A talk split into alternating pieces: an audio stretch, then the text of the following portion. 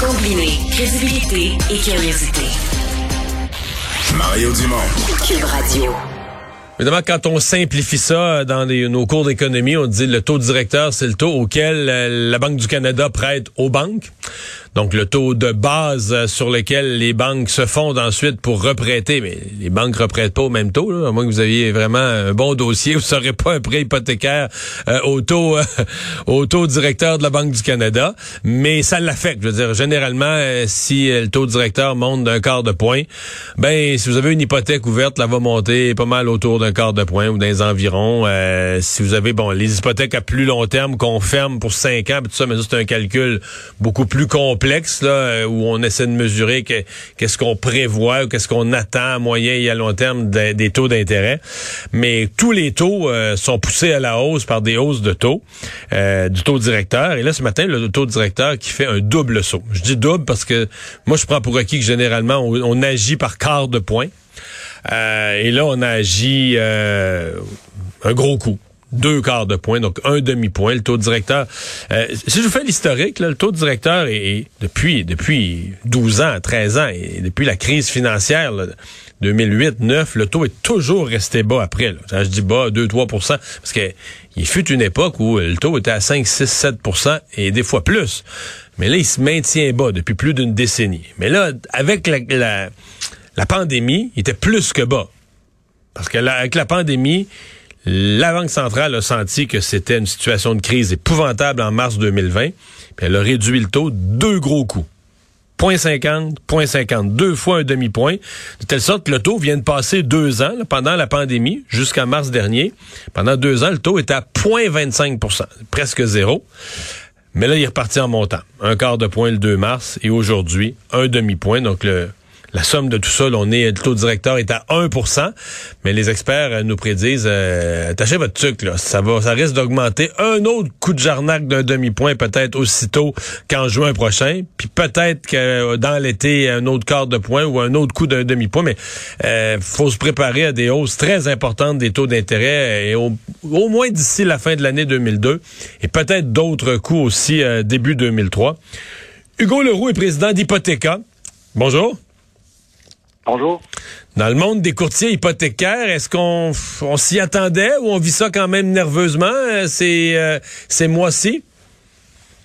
Non, on s'y attendait beaucoup. Hein. C'était pas mal prévu. Comme vous avez dit tantôt, euh, il y avait eu des baisses énormes à cause de la pandémie, des taux euh, de la Banque centrale là, à 0.25 et à 0.50.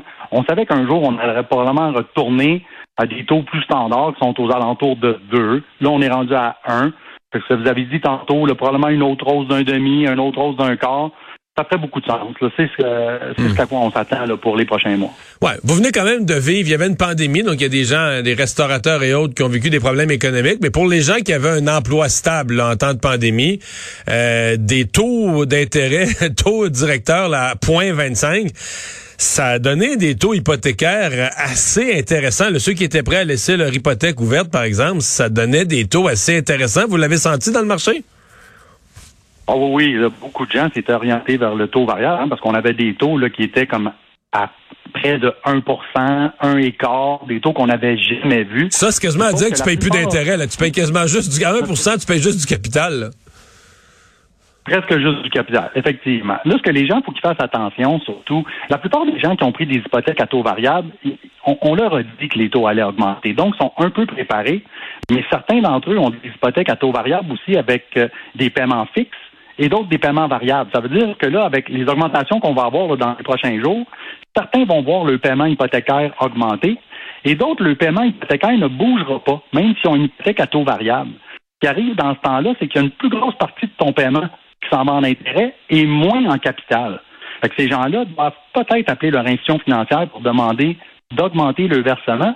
Sinon, exemple, un amortissement là, de 25 ans là, avec une augmentation d'un demi, ils viennent de tomber, boum, sur 27 ans. Ils viennent de perdre deux ans là, d'un coup s'ils font pas attention à peut-être... Ça, c'est important de dire. Non, non, mais c'est important ce que vous venez de dire, c'est que si on ne joue pas, si tu as une augmentation des taux d'intérêt et que ça ne joue pas sur ton paiement, c'est pas un miracle, c'est pas un miracle du petit Jésus, là. C'est que c'est la période. On a joué sur l'autre variable, on a repoussé la période, tout simplement, là. C'est pas un miracle qui vient de vous arriver, là.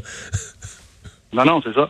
Il faut faire attention. Pour ceux qui ont une hypothèque à taux variable, à paiement fixe, c'est peut-être une bonne idée de vérifier avec son institution si on devrait pas rajouter. Puis on peut le demander, on peut demander euh, augmenter si on veut si on ben, peut-être qu'on peut être satisfait de ça, on préfère que le paiement soit prolongé un peu puis on veut pas augmenter si on est serré, mais sinon donc on peut faire la demande d'augmenter son son paiement.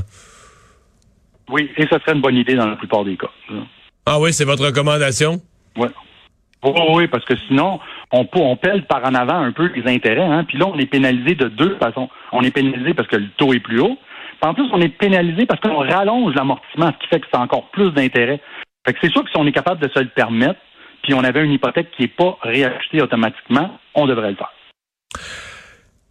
Le... Avez-vous la crainte, parce que vous, vous les voyez dans votre business, les gens qui, qui signent, qui qui signent qui s'étirent le coup un petit peu là, tu sais, qui veulent la maison est vraiment belle, puis c'est celle-là qu'on veut, puis dans le fond, on aurait peut-être pas les moyens, mais avec des taux à un quart et demi pour cent, ben là on finit par avoir les moyens de se faire une hypothèque qu'on qu'on est capable de rencontrer.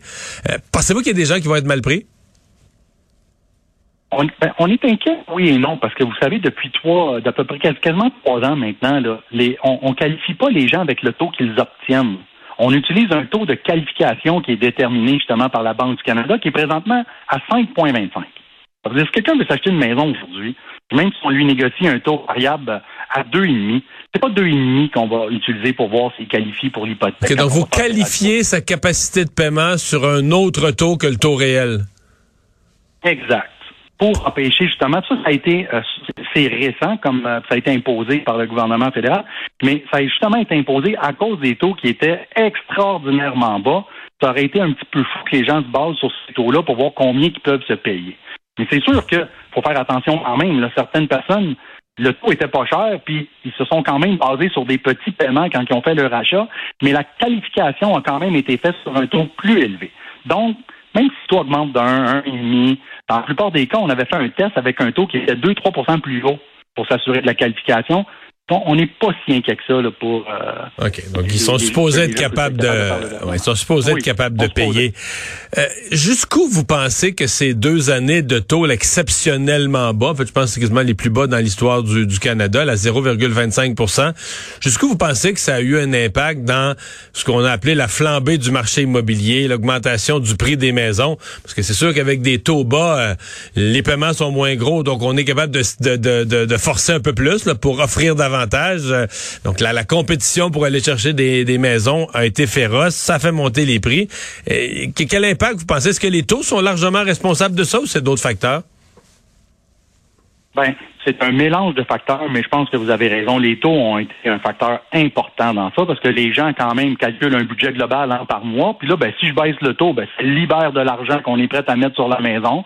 quand on fait l'offre sur une maison, ben, la maison est à 400, ben, on va peut-être offrir 450 parce que 450, ça coûte la même chose par mois que 400 coûtait il y a six mois. Fait que c'est sûr que ça laisse de la place, puis les gens l'ont souvent appliqué sur le prix. Euh, on a vu les fameuses surenchères sur des propriétés. Les gens faisaient le petit calcul rapidement. Ben, le taux est tellement pas cher. On va y aller. Fait que c'est sûr que ça a été, euh, hmm. ça a donné un grand coup. Ça a donné de, la marge de manœuvre à des gens pour payer plus cher. Ils l'auraient peut-être pas fait si le taux avait été aussi bas.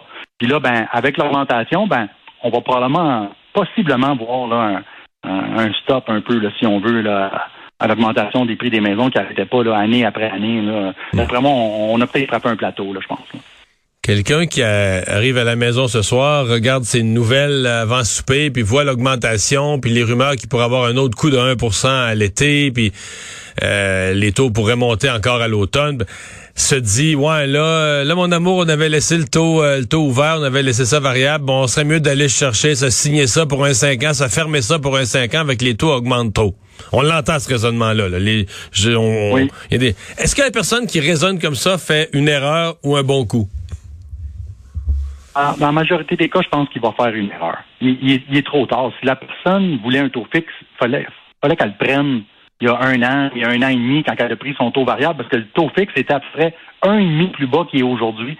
Faut pas oublier que quand on convertit son taux variable en taux fixe, ça le taux fixe qu'il y avait dans le temps quand on a fait notre demande, c'est au nouveau taux fixe d'aujourd'hui. Puis lui, le taux fixe, là, il a encore plus augmenté que le variable. Depuis un an et demi, il a augmenté d'à peu près 1,5% Il est à combien, mettons, le taux 5 ans à peu près, là, d'une institution à l'autre? Il est dans quelle fourchette, le taux 5 ans fermé? Là? Ça, va jouer entre le 3,5 et 4.